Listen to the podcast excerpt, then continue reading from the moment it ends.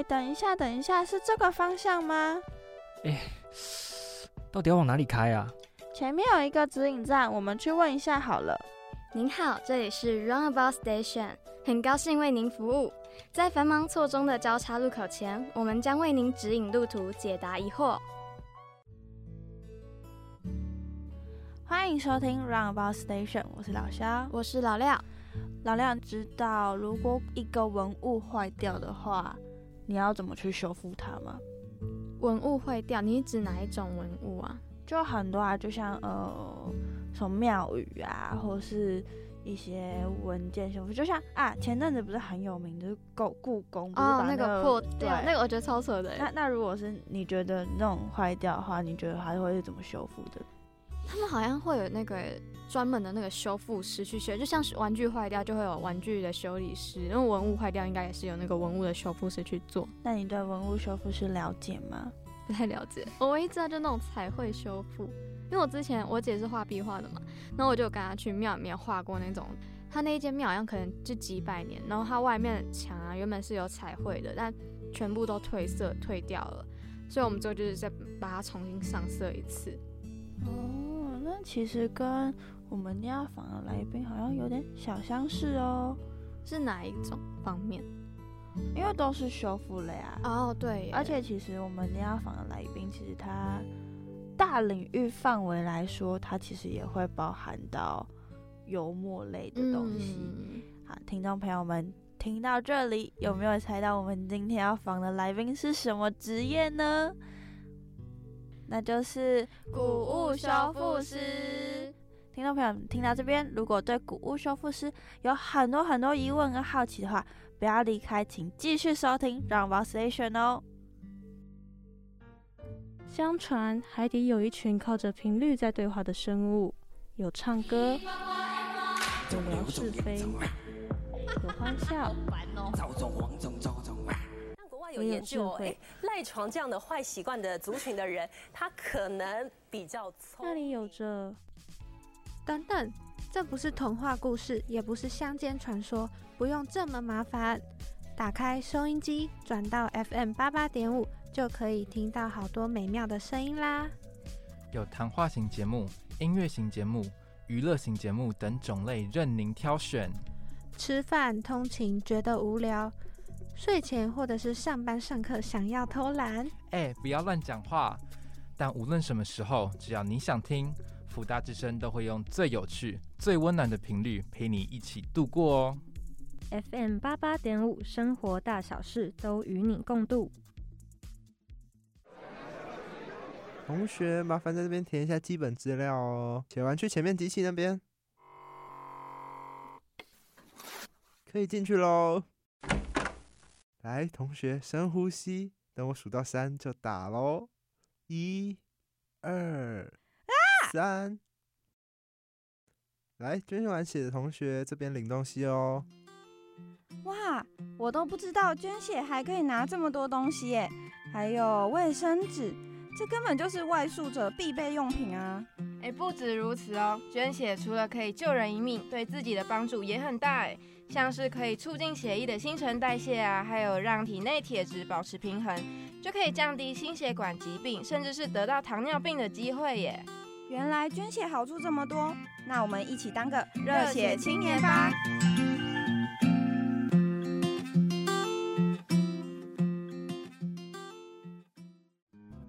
这个案件的历史应该是这样，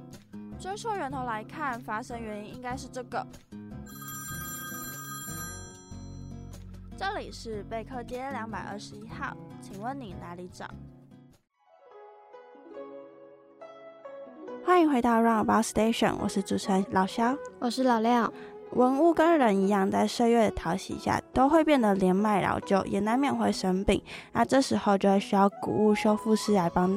呃，这些文物做一些修复。那我们这次邀请到台艺大古物修复学系的老师邵清旺邵老师来为大家讲解一下古物修复这条路上他的经验，然后跟听众朋友们分享。那请邵老师跟听众朋友们打声招呼。Hello，各位听众朋友，大家好。然后主持人老肖老廖好。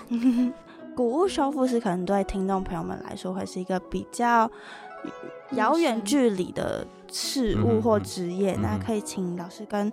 呃听众朋友们讲解一下嗯嗯嗯？呃，我相信呃，最近呃，古物这个议题哦，大概呃看到那个故宫的时候，大家就看到很多新闻，哦，看到故宫啊，然后不小心呃把国宝哦打破了啊，所以说造成了很大的一个一个回响哦。啊，其实呃在呃文物修复师呃这个工作是一个，它要有很多的综合性的一个专业哦，它不是一个单一性的一个技术活啊，就不是一个工而已哈、啊，所以说其实呃文物修复这个工作在我们台湾其实各方面其实它有一点点区隔啊，例如说呃像故宫这次那陶瓷器的部分哦，然后它其实这些是属于呃一些呃陶艺师这些匠师所做的。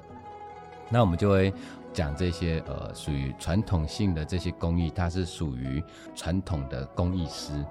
它跟修护师有一点不一样的，就是说呃修护师是尽量去维持呃以前的这些传统匠师所制作的这些工艺技术的产品，让它能够呃维持它的一个呃原本材料的一个真实性，或是它的一个造型的真实性。所以说，修复师他要做很多很多功课哦，例如说，他可能要有一些呃历史工艺史的基础，或是艺术史基础也可以，他也要有一些科学基础。当然他，因为他这是一个呃动手的工作，所以他还是需要有一些呃手操作的一个熟练度。那所以说，在修复师这个呃。呃，领域工作就我们讲的呃那个斜杠哦，它其实是非常非常斜杠。你会想说，哎，可能这节课学生呃可能上了艺术史，可是他下节课可能是化学。那其实，在台湾在学习过程，我们都知道哈，就是说，呃，理工不好的就读文科啊，文科他可能呃对于呃物理化学、呃数学又不熟。那所以说，其实，在修复师这个工作里面，他可能哎，你以前呢、对于那个数学没学好、化学没学好的那个债哦，要把它还回来，你还要再去重修哦，然后去让自己的专业能够提升。所以说，为什么我们在修护师的部分这几年会那么被重视？那就是因为哈、它可以呃让一些呃文物哈、这些文物呃可能就是包含艺术品，然后包含呃工艺。那其实，在台湾的一个呃对文物的定义，其实它有一个法定名词啊，例如说，按照我们现行的文化资产保存法，然后其实它呃所定的这种法定性的一个呃名称叫做古物。那说，哎，古物文物，那到底有什么差别呢？哦，其实它就是差在一个法法定身份呢。那有法律身份的，我们就叫古物；那没有法定身份的，我们就叫文物。那其实这只是法律上面用的，就是跟那种呃，我们去探讨呃，古物是不是很古呢？那到底古多古才叫古古物哈？啊，例如说像我已经五十岁了，那我可能也变成古物了，老古董了哈。然后所以说，其实呃呃，文物的价值或者我们讲古物的价值，其实它不只是一个它的一个呃制作的年代到底多久，那其实最重要的是来自于它本身跟人的连接关系。例如说。今天呃，可能有一个博物馆，可能看到一个石头，啊，你就看奇怪，一个石头怎么会展示在展柜里面？就一个天然的石头，可能展展柜里面，然后你就看一下它的说明哦，它写的是，例如说，呃，郑成功诞生时，哦，就是郑成功他出生地的那个地方的一颗石头，那所以这个石头呢，它就跟我们的人产生了连接了。这跟人连接有几个可能性，例如说记忆。哦，情感或是事件，那所以说现在有很多的呃呃物件哦，我们讲 object 就是这个物件哦，它变成跟人有关系，我们会称为它文物，具有文化涵养的一个物件。那所以说我们去博物馆也好，美术馆也好，或是说我们可能去庙里面哦，看到很多的装饰艺术，那它都可能是有一些名人所做的一些作品。那它也有可能是一些呃属于呃艺术家创作的一些当代艺术作品，然后它也有可能是一些呃只是呃在某个时期使用过的一些呃物件，那它都可以称为文物或是我们讲的古物。那所以说，其实呃文物修复师他最重要的工作就是把这些呃原本具有呃这种历史价值的一些物件，让它能够维持它的完整的形状。然后也能够让它的一个呃价值的意义能够被研究，然后去展现出来。那这个其实就是呃武修饰最重要的工作，可能不是说哦，好像是呃像我们传统上面补碗啊、补碟子这这个工作而已，那个是其中一个部分。例如说我们传统以前的人很爱爱物惜物，就说哦我我碟子破了，那我就觉得丢下很可惜，因为它可能是我我阿公吃的饭的那个本碗哈，那吃很久了，那我想说呃我一定要留下来，不然这个好像呃。对于那个阿公的情感就就会消失了一样，那，所以他可能就是拿去给传统匠师啊去做一些补钉子，补好，然后让那个碗能够重新再使用。那这个是一种复原，也是一种方式。不过修复师的话，他可能就不用钉子去补它，他可能用其他的粘着剂，然后去做粘合，然后恢复它的器型。可是它在功能上可能就不能用了，好啊，因为我们补钉子可能要钻洞。那钻洞这个动作的话，可能会让我们的这些无怒呢，哦，就产生了一些受损。然后，呃，当然，呃，这等于是说，呃，修师做工作就是维持它。然后呃，比较降式系统的人啊，去做的可能就是呃，去把它功能性去把它恢复起来，所以就是呃，这呃修复师的一个功能的主要的一个一个方向这样。那想问一下老师，你是在什么样的机缘下才会想要成为一个修复师呢？嗯，哦，这个也是一个蛮蛮巧妙的哈，就是像呃。你说所提的哈，其实就是一个呃因缘机会哈。其实呃，因为我们从小就是很多学美术的人都喜欢动手呃做东西啦，或是说画图啊，哈，或者是做一些立体雕塑。然后其实呃，在我们呃在那个呃学习美术过程中，其实大家都会喜欢很多的古古美术古物，例如说，哎，我们可能都会喜欢呃文艺复兴时期的一些雕塑啦，啊，或是说呃这种。呃，希腊罗马时期的这些呃艺术品，那些我们都很喜欢。那我们呃也会很喜欢的是台湾的史前时代，然后有很多的史前人类居住过。那居住过的地方，当然凡走过必留痕迹嘛。那例如说他们曾经呃住过的呃地方，它可能就有一些呃物件，例如说它可能有他们的锅碗瓢盆，啊，就是也是他生活上面的一些器具。那他可能有他们呃埋葬仪式，好，那他可能有他的建筑，那其实这些都会留下痕迹。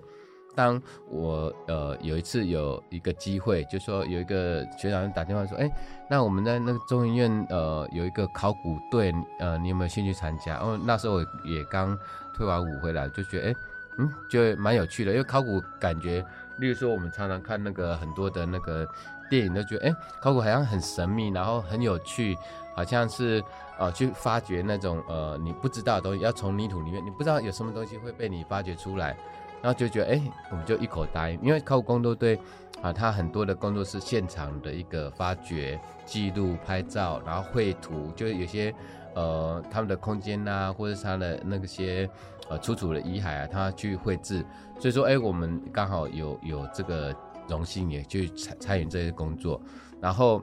在这个过程中，当然我们就遇到很多的文物，它都呃因为长期时间呃它就在泥土里面都压压碎了，它可能是本来是完整的，可是压碎了，所以说我们就有很多的物件需要怎么样去修补，好，那去呃修补过程中，哎，那我们就会慢慢去发发现，哎，其实这些陶器也好，哦，石器也好。或是说它出土的其他可，有些是木木之类的东西也很多，那这些东西要怎么修呢？好，所以说我们就产产生了蛮蛮多的兴趣。然后因为我们又是学美术，可以动手做做看，操作一下。然后刚好呃那时候在台南有台南艺术大学，刚好也那时候也成立，所以说也在里跟很多呃外国修复师、很多的台湾的教授哦有很多的交流跟学习。那所以说，呃，就在那环境耳濡目染，那慢慢的觉得，哎，这个工作很像是我们可以做的。尤其是呃学美术的人来讲，就是说，呃，这个东西，呃，动手去把一个东西破碎东西，然后去把它复原，然后呃让它呃的一个器型完成了，然后考古学家就按照这些器型去研究它是哪个文化，或对待它是哪个族群。那我就觉得，哎，这样还蛮蛮好玩，蛮有趣的哈。所以说，呃，就慢慢的去走向这些材料的一个修护的一个一个路。当时呃，其实台湾有一个时空背景，是一九九九年九一大地震以后，其实那时候对台南当然有很多人的受伤啦，或是很多财产损失啊。那当然对于文化资产也造成了非常大的一个浩劫哈。尤其是在中部，很多的古迹无论都应声而倒了。那所以说那时候在台湾，就是政府有也极力的哈去推动我们这些呃，例如说有个方向的规划。他觉得哎，那么多很棒的古迹都倒了。文物也都倒了，那怎么办呢？台湾很像没有像国外一样有高教体系去训练这些修复师，因为在国外的修师，他基本上他的一个呃，如果我们用学历来分的话，他可能是呃 master，就是那个呃硕士阶段的一个一个能力才行啊。所以说那时候在台湾艺术大学就成立了呃古物维护研究所，这些传统工艺的技术。的传承当然也很重要啊，那可是也很像没有人训练，那所以那时候就也在台湾艺术大学成立的呃古迹艺术修复学系，这些工作嗯很像还缺一块哎，你有没有发现缺一块？例如说刚刚我们讲说哎我们要上化学要操作仪器，那这一块谁来负责呢？那那他们就选定由呃云林科技大学他们成立的文化资产呃学系，然后来培养这些呃文化资产保存的人才。所以说那时候有一个蛮好的一个方向去展开台湾的这种呃高等教育人才的一个培育啊，所以说在那个时空背景之下，我们刚好也参与的哦，就是说我也等于是台湾第一批属于比较本土化去培养出来的一个呃保存修复的一个人，跟呃国外回来有一点点不一样，就是说国外他其实学习的是呃西方的文物。学习西方的材料，那当然跟台湾也有会有相通性，可是毕竟呃很多的文物材料，其实它有一些在地呃的一个特性，例如说我们有我们自己做陶的方式，我们我们自己做纸的方式，其实有点不一样。那所以说那时候，呃，我们也很幸运，也就接触了很多，包括比如说日本啦、德国啦、美国啦，很多的修师跟我们的一些研习 workshop 啦，或者是说一些知识性，或是概念性，或是技术性的学习，哦，学习蛮多的。那所以说，其实呃，在刚刚所提的这个契机之下，我们会发现，其实在台湾的修护的这个工作，对我来讲。哦，其实我刚好是跟着台湾文化资产保存的这个浪潮，刚好跟着他呃学习，然后也成长，然后也参与了这个领域。好，那老师，你刚刚前面有提到说你自己是学美术出身嘛，然后加上台艺大给大家的感觉好像又是一定要是艺术学生，就是你可能一定要一些。数科底子你才可以去读的，那是一定要是有过这些数科底子的人才可以从才可以去学习古物修复吗？嗯嗯哦，这个问题也很棒，因为其实很多想要从业的呃呃学生也会常问到这个问题哦。在文物保存期，它有非常非常多多的工作，例如说我们刚刚提到，哎，它可能涉及到保存科学，要科学分析检测，哎，其实它就不一定要所谓的术科。然后他可能呃，今天是在博物馆、美术馆，或者甚至在故宫，他去做库房管理、文物管理的时候，那他要的是一些知识性的东西，例如说他可能要知道，呃，在库房里面会有哪些重重危机，哦，在库房里面，哎，我要怎么让它的环境很稳定？然后在库房里面，哎，如果地震发生怎么办？我要怎么去预防这些呃事情发生？那在那么多的文物里面。哎，我怎么要编号？因为它就跟我们图书馆一样，哇，这些文物非常非常的多，大大小小，有轻的有重的，不同材质都有。那我要怎么去编码？啊，所以说其实这个属于呃典藏的部分，其实它也不太需要说哦，我直接需要哦有数科基础的。那当然有数科基础，它可能会直接走向呃不同材质的一个修护啊，例如说我们呃常见的，例如说纸质、书画类的啦、油画啦。木材家具类的啦，哦，或是像我比较专注呃投入的，例如说陶瓷器啦，哦，石质纹路啦，哦，金属器啦，哦，这种比较属于单一材质性的话的一个修护训练的话，可能它就需要比较需要动手。啊，所以说在这个领域，因为它很广泛，所以它有需要动手部分，也有一些是不需要动手部分，就比较偏管理的部分，它就不用动手。那，所以说这个领域其实有各方面的培养的人才，例如说我们之前很多的在研究所阶段的话，有些读历史的、读中文的、读外文的、读科学的，哦，然后纯学美术的、学艺术史的，各种人很像都可以参与，因为他用他的角度去参与，他就有他优势的部分。例如说，我是艺术史去学修护，诶，那我对文物的价值我很了解，我要怎么修，我也可以去把它脉络梳理很清楚。例如说，像我刚刚讲的，我是学那个科学的，我们有很多的纹路需要检测。很多仪器要操作，诶，它它刚好可以应用上它的优势，所以说它是一个非常呃，刚刚提到说跨域，然后斜杠所产生的一个职业，所以说这职业的一个状态，它的领域状态就会产生一种门槛。那因为有这个门槛，所以说呃，它就会变成说呃，它需要有一些基本的能力。有门槛的工作当然是最好的，因为有门槛工作，呃，人家就非找你不可。那你这对对对，例如说哦，我可能我今天做服务业，你就是很多人都可以从事服务业，你就很容易被取代。可是修复师这个工作的话，它就很难很难被人家一下子去取代，因为你任何个领域你都要有一个很完整的体系培养，你才有办法从事这个工作。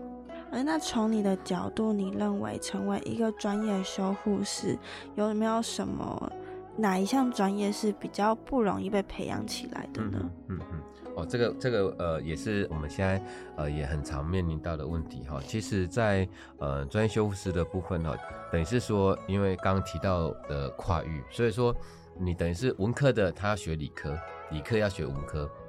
这种对我们台湾来讲，这已经已经分科分得很很明确的这种环境之下，可能很不容易。那其实我们就发现说，哎，在国外很像比较没有这样的分科，那我们的分科是不是真的有点分得太早了？所以说，呃，现在教育部在推动说，哎，学校不管哪一个科系都要学写程式。那时候我一听到，我就觉得，哎，很奇怪，怎么写程式要干嘛？因为说，哎，中文系它需要写程式吗？然后后来我发现不对，因为写写程式其实是一个逻辑的思考训练，那它不一定是说。哦，你就是往资讯工程师那个方面走。那例如说，像呃，我们现在有很多的，我们讲 big data 那种大数据。那大数据就有人用大数据，然后去创作文学。哎，那他用程式语言去创作文学，他又变成一个新形态的一个文学创作了。哎，这样也蛮有趣的，因为资讯在我们这个时代几乎已经是变成一个基本每个人都要的一个专业。例如说，你们平常要缴报告嘛？对，我们系超多，所以说你们的 Office 一定都非常的熟。那其实 Office 有人特别去学嘛？应应该是有人特别学，可是我们一般人不会特别学，因为那个本来就好像变成你的工具，你的基本工具。那所以说，其实资讯很像本来就在我们的呃学习的成长背景里面本来就存在的，只是说我们在升华为更呃可以让我们任何的资料都比较。朝向资资讯化，那朝朝向资讯化的好处就是说，呃，很多的管理，那你有，例如说，像我现在都没有在拿那个笔记本，我以前就喜欢带着一本厚厚的年历，有没有？然后就每一天做什么事，然后就写，然后写，然后改了先生就涂改，那整个书又很大，那个笔记本很大，改来改去，哇，我是说我的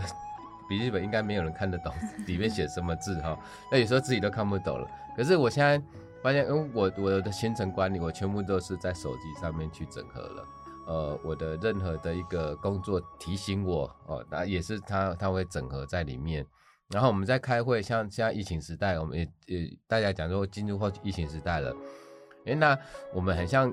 人跟人的接触，也不是用呃直接的那种呃在同一个空间的，可能是你是在不同空间，你可能在世界的另外一个角落了。其实我们就哎，我们的生活其实也慢慢改变了。那所以说，其实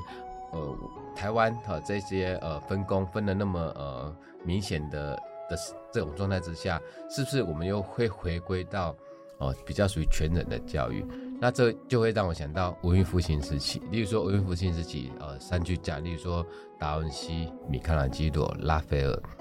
哎，那你有没有想到他达文西？哎，他很像会设计建筑。那他又设计直升机，那又会解剖学，那又会画图，他好像什么都会。他文的理的，文武双全。那他为什么会这样？那是不是在那个时候他们的全人教育的一个培养环境造就这个天才出来？那所以说有一次我们买一个仪器，那仪器的那个呃欧洲的意大利人他就到现场就跟我们说，哎，我们这仪器可以做什么？他等于是说这这种教育训练。然后就说，哎，我们台湾的材料大概是偏向哪一类？可能跟欧洲不太一样喽。然后我们希望能够检测出哪些成分出来，工程师就马上就打开那个城市后台，然后马上编写城市。我就说，哇，你真的真的太厉害，这工程师太棒了吧？可是我后来聊一聊，跟他问一问，就结果他是学艺术史的，他背景是学艺术史的，结果他在。接触艺术的时候，因为有一些科学检测的东西，他又接触到科学检测，然后他对那仪器的部分他又喜欢，所以他就到那个仪器公司去上班。那我说，天哪，我们可能我们的那种养成背景很像落差也太大了吧？因为他是艺术史，可是他因为他是艺术史，所以他知道说画画啦，或是材料，他需要有颜料。所以他就很就很懂说，哎，我们台湾的这些呃纹路啦，或是我们庙宇上面的这些呃文化资产，他需要去检测的这些颜料，他知道是什么，因为他是学艺术史的，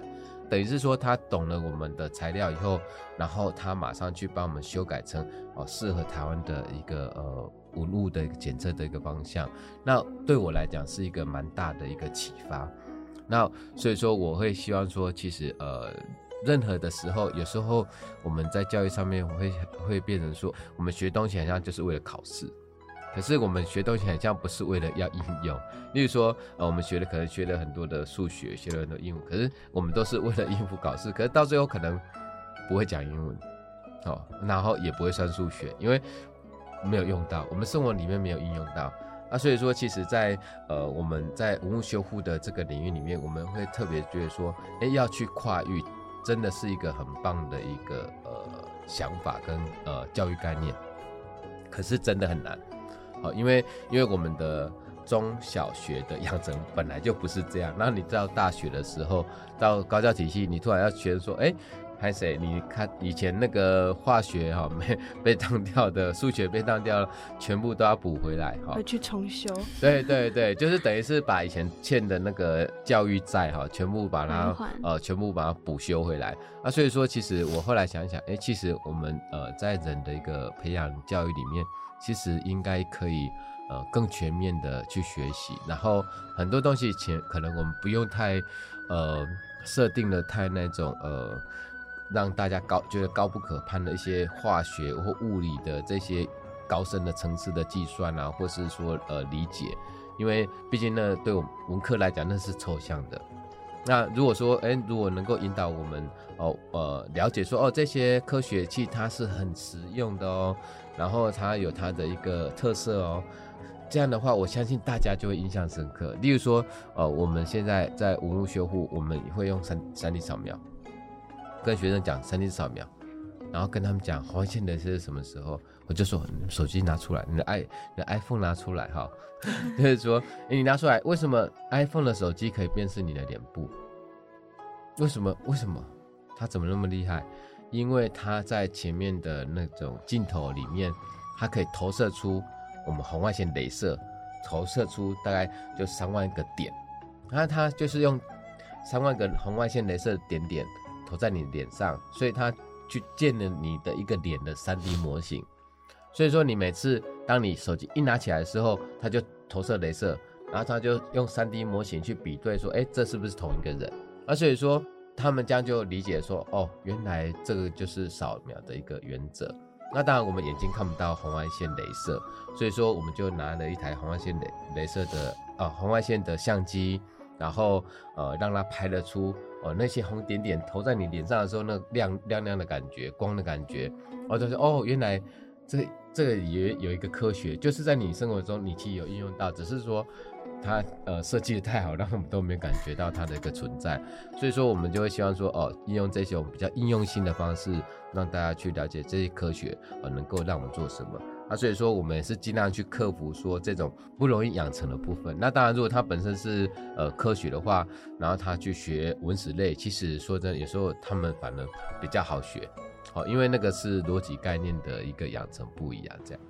老师，你刚刚提到那个红外线扫描，是比较现在才有的技术。那以前的技术跟现在的技术，它的差别在哪里？对对哦，这这个也是很重要。这也是我昨天刚上课跟同学分享哦。我昨天就是呃带同学呃进行那些呃修护的演练。好，我们修护就用学校的户外的这些呃雕塑品，因为我们是艺术学校嘛，当然艺术学校要。那个艺术学校的氛围啊，我们就很多呃名家创作的雕塑品，或是一些很优秀学生做做的雕塑品摆设在我们呃校园里面。然后我们就是呃这些呃呃石雕的这些雕塑品，它就可能在长时间有一些苔藓啊，就长很多啦，或是有时候。呃，小鸟就喜欢站在上面便便呐，哈，所以说我们就用学校这些呃户外的雕塑去做一些呃调查，然后去做清洁工作。我昨天就就带着他们哈，很简单的说，哎，你这个呃三 D 扫描，其实我刚刚讲的，我们呃手机或者是我们平板，其实都有这个功能。哦，那它本身就可以投射出啊这种红外光的个镭射，可是这种很已经到我们手机或者平板都可以用得到的话，其实，在你刚刚提到一个很关键说，哎。以前有那么简单吗？以前没有那么简单。以前的呃呃设设计，它可能一套三 D 扫描，我们都要花一两百万以上才有办法买到，就不是你买手机或是你的那种呃平板的价格。然后现在的呃一些 App 的撰写的程式也非常非常厉害，非常的消费型，然后让你每个人都可以上手操作。那所以说呃也随着科技的一个进步，让我们呃在。对于科技的应用上面又非常非常的便利，所以说我昨昨天就用一个平板，然后它一分钟就可以帮他把一个雕塑品就把它扫描下来了，然后他们就会觉得，哎哎，那这样其实呃蛮快的做一个记录，因为有时候你拍照片它可能就是平面的，可能你 3D 扫描的话，我就知道哦这个文物可能在一个草皮上面，然后它可能会下雨的问题，那我就可以把整个环境 3D。呃的空间全部扫描下来，那我判断一个文物，因为其实文物它有时候本身它不会坏掉，它是那个环境不好它才坏掉，所以说我是说文物也要孟母三迁，好，因为它的环境不好，就赶快把它迁到一个比较好的地方，因为很多的呃呃材料，例如说像刚刚讲的，我们在做户外的石雕的呃艺术品的一个维护。如果它在一个比较室内环境，它又没有那种呃很激烈的这种温湿度变化，不会下雨这个问题的话，那它就可以保养得很好。那所以说我们会希望说，呃，在训练过程中，在像刚刚讲的三 D 这个东西，我们尽量去掌握最新的一些科技。所以说有很多人就说我是山西控，哦，就是说最新的东西我一定会买来测试一下，然后我们就了解，哎，我我这个文物可以怎么样去应用这样。那老师，你目前应该就是经历那么久的话，你修补过也很多文物。那目前修补下来，有没有哪些文物是老师你觉得比较有挑战性，或是让你印象很深刻的？嗯哼，这个呃也会让我们呃回想起，就大概我在这领域大概二十三、二十四年哈，其实有很多东西真的有它的一个技术门槛的哈，就会说它的一个概念上的一个差异哈。啊，当然其实呃。有点开玩笑话，就说哦，其实你什么东西最不容易修修补修复哦？我是觉得，我觉得有时候刚常跟学生哈，学生有时候会问我这样，我说哈，那个感情最难修复，这是开玩笑话哈。啊，其实这些呃物质材料东西，它一定可以复原。可是哈，就是说呃，就像我刚刚讲到说，哎，我为什么特别去关注一些比较呃属于户外的一些物件文物？因为例如说，你今天看到一个户外的一个很清代的一个石碑，然后清代石碑它很重要是什么？其实石碑，我我不知道大家有没有在庙里面啊，或是在一些呃公共空间里面看过石碑。它其实你们知道石碑在我们的文化资产里面把它分类，在石碑的一个文物的它的一个类型分类，你猜它跟什么东西分在同一类？石碑。对，石碑最重要是什么？雕雕刻雕什么字？对字，所以字跟什么一样？我们会把字写在哪里？纸上，纸上对不对？所以说，其石碑它是土。老师，您在这行待这么久，那有没有哪些文物是让你觉得，嗯，修补起来比较有挑战性啊，或是说印象比较深刻一点的？政府的公告，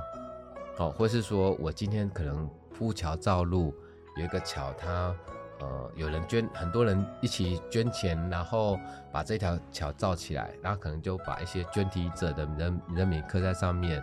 所以它最重要是上面的字。那这些上面字其实它刻也不肯刻刻得太深。那这些石头，我们这石头很强壮啊，所以它才很可怜的被放在户外当那户外的文物嘛。可是这些很浅的这些字，它如果没有被注意，它可能呃在长时间的风化，因为石头风化的时候我们也看不太出来，它不像一张纸，一张纸破掉了哦，你知道啊，糟糕，纸破掉了。可是石碑它表面的矿物一个一个慢慢风化风化，我们。其实没办法察觉，它因为什么没办法察觉？因为它可能风化是一两百年的事情。可是如果有一天你就发现说，哇，这石碑风化了，完蛋了，它就是不见了，它就是永远消失了。那可能有一段文献历史的重要的文献，它可能就没办法再现了。对对，就像有一本呃重要的古书，那是孤品，孤品就是全世界只有这一本，然后它上面可能有一页被撕掉。那我们永远再也不知道，不知道说它到底写的是什么。那所以说，我觉得最难的是这种呃比较户外，或者说像我们呃宗教建筑庙宇上面的这些呃比较户外的物。例如说，那我们都常常说台湾的庙宇是做博物馆，为什么？因为它有建筑的一个美学，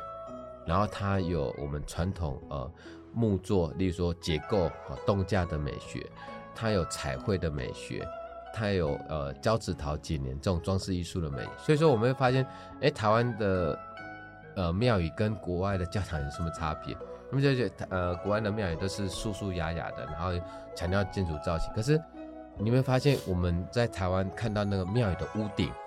哇，很澎湃，所有的东西都展示在上面，所有的宗教故事啊、三国演义啦、神仙故事啊、宗教结义的故事全部展现出来。那他会希望你说远远就看到。我这个庙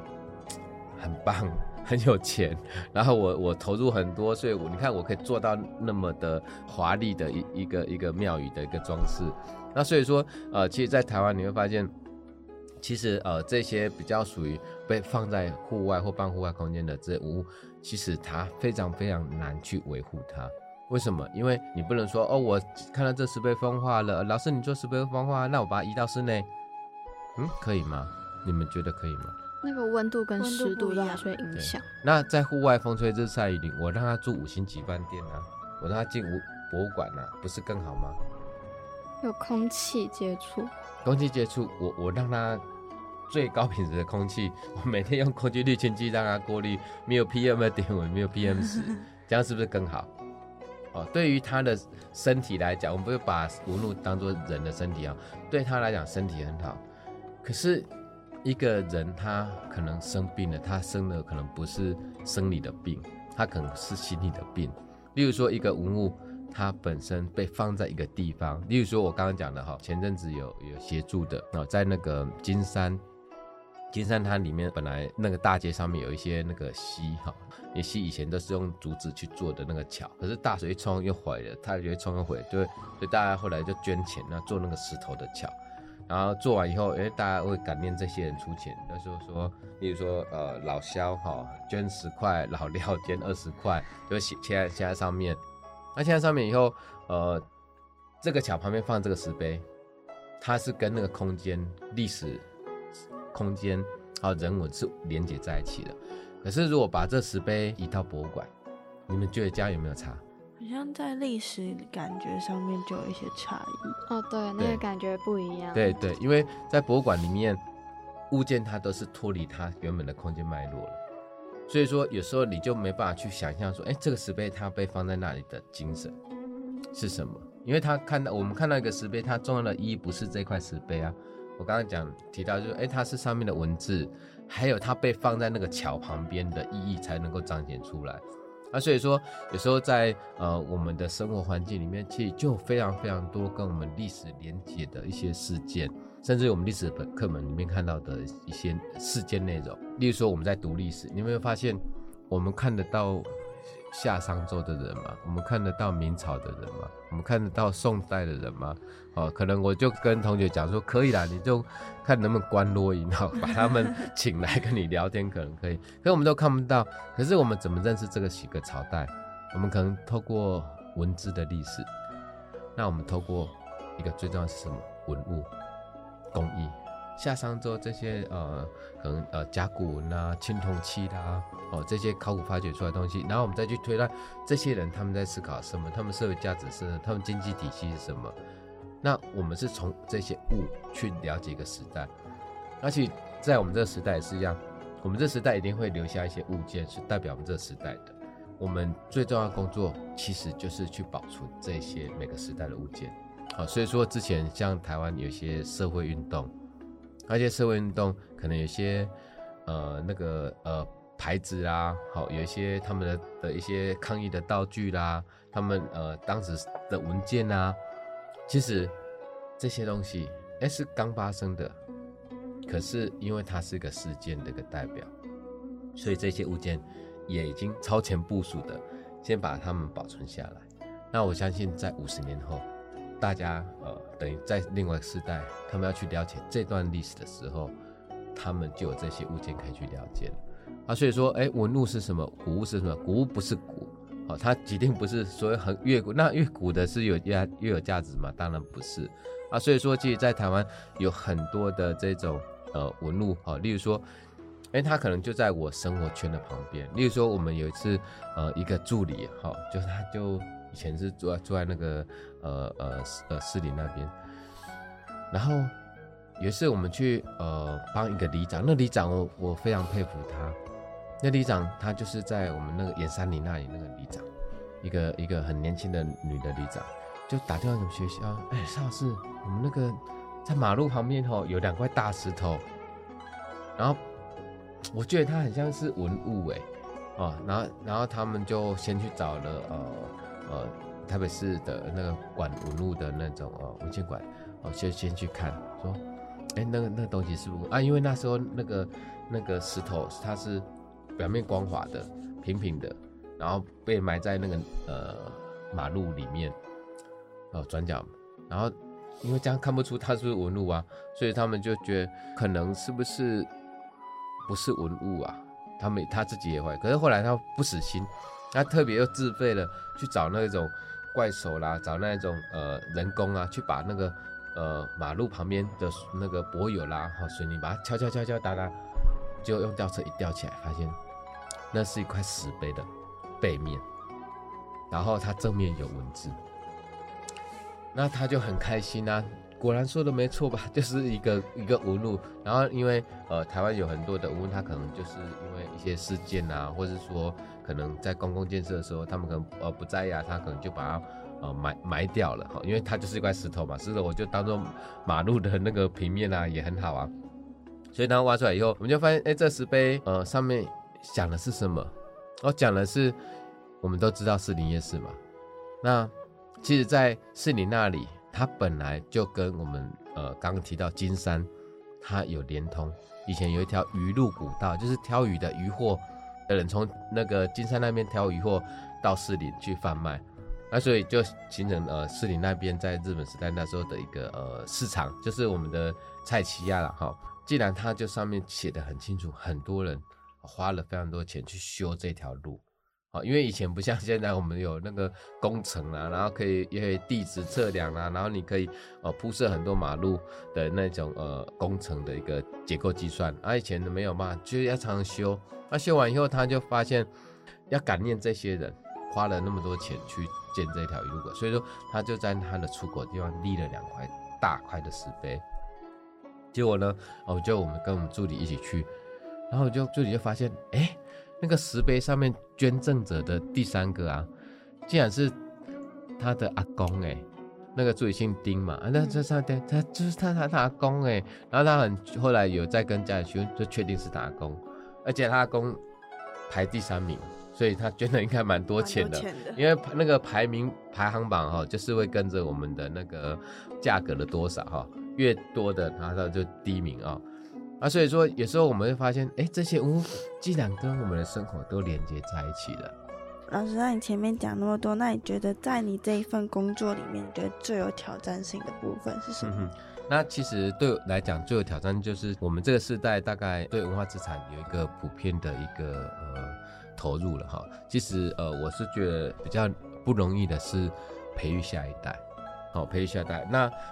文物修复的这个工作，其实以前在南艺的时候哈，其实它是有一点比较属于师徒制的一个培训方式，所以它的研究所是我们在考的时候，其实你是要学哪一组，已经一开始就分组了，所以你就很专注了，在你的研究所阶段，就是投入一个范围，然后让你的一个呃学习是非常非常明确的。其实现在对文物的一个保存状况。哦，就像刚刚讲的，它不只是呃动手的工作，然后其实它还包含跨领域的一个工作。啊，所以说其实在这个最困难的一个一个这种流程里面，我是觉得说要怎么样让下个世代的这些学生或是学习者能够更有效率的学习，然后能够除了在台湾修这些文物以外，我们会期待后续的这些。呃，新生代能够以国际为一个市场，因为任何的一个工作，它如果是属于岛内经济，我们叫做夜市经济的话，它的市场规模都很小的，而且它是没办法提升的。今天如果台积电它的晶片只卖台湾的话，它今天又不是台积电。我们应该要有那个文化自信，让台湾的文化能够走得出去。那其实，呃，台湾呃。呃，有非常好的一个呃，例如说呃这些教育的一个背景，然后我们也针对呃各种文物的修复的一个理解概念也都有，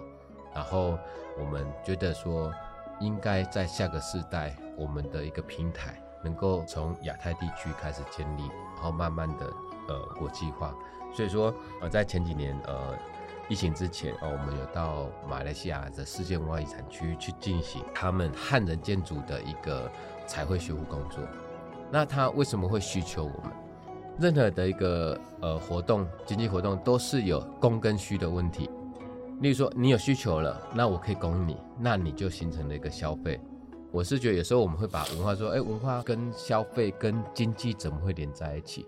其实。文化它本来就是要被消费的，而且它本来就是要被投入很多资金的。所以说，在台湾其实是一个很幸福的地方，因为我们台湾看很多表演，看很多的展览，参与很多的义务活动，其实都免费的，都 free 的。啊，其实我是觉得也会蛮呃希望说，呃，在整个文化环境里面，让大家知道说。这些艺术家、这些电影从事者、好这些呃艺术工作者、文化者，其实他们都是要花很多时间、花很多的专业的一个养成，才有办法去呃制作一个产品啊。这产品就是，例如说艺术作品也好，啊，例如说文学也好，任何的形式都好，其实它是需要很多成本。那呃，欧洲它有很厚实的这个文化的一个呃底蕴，可是呢，它其实它有更好的。底蕴以外呢，它是有很好的经济规模。为什么？因为我们都会花钱去看他们古迹啊。可是你花了可能十几二十万去看欧洲的古迹，可是我相信在目前台湾一般的社会大众，应该没有人会为了花几十万然后去看台湾的古迹。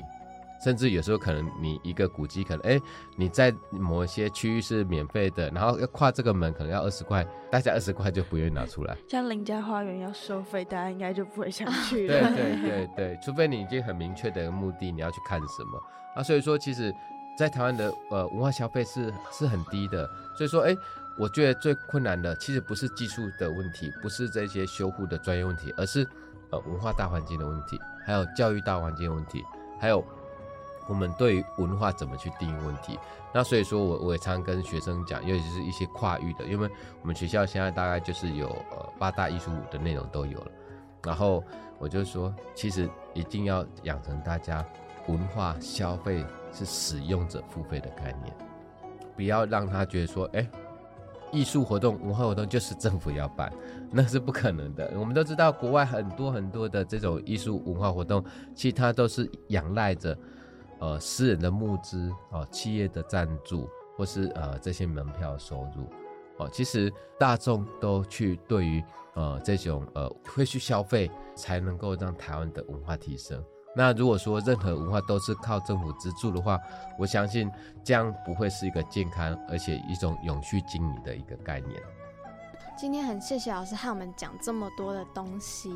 谢老师，谢谢。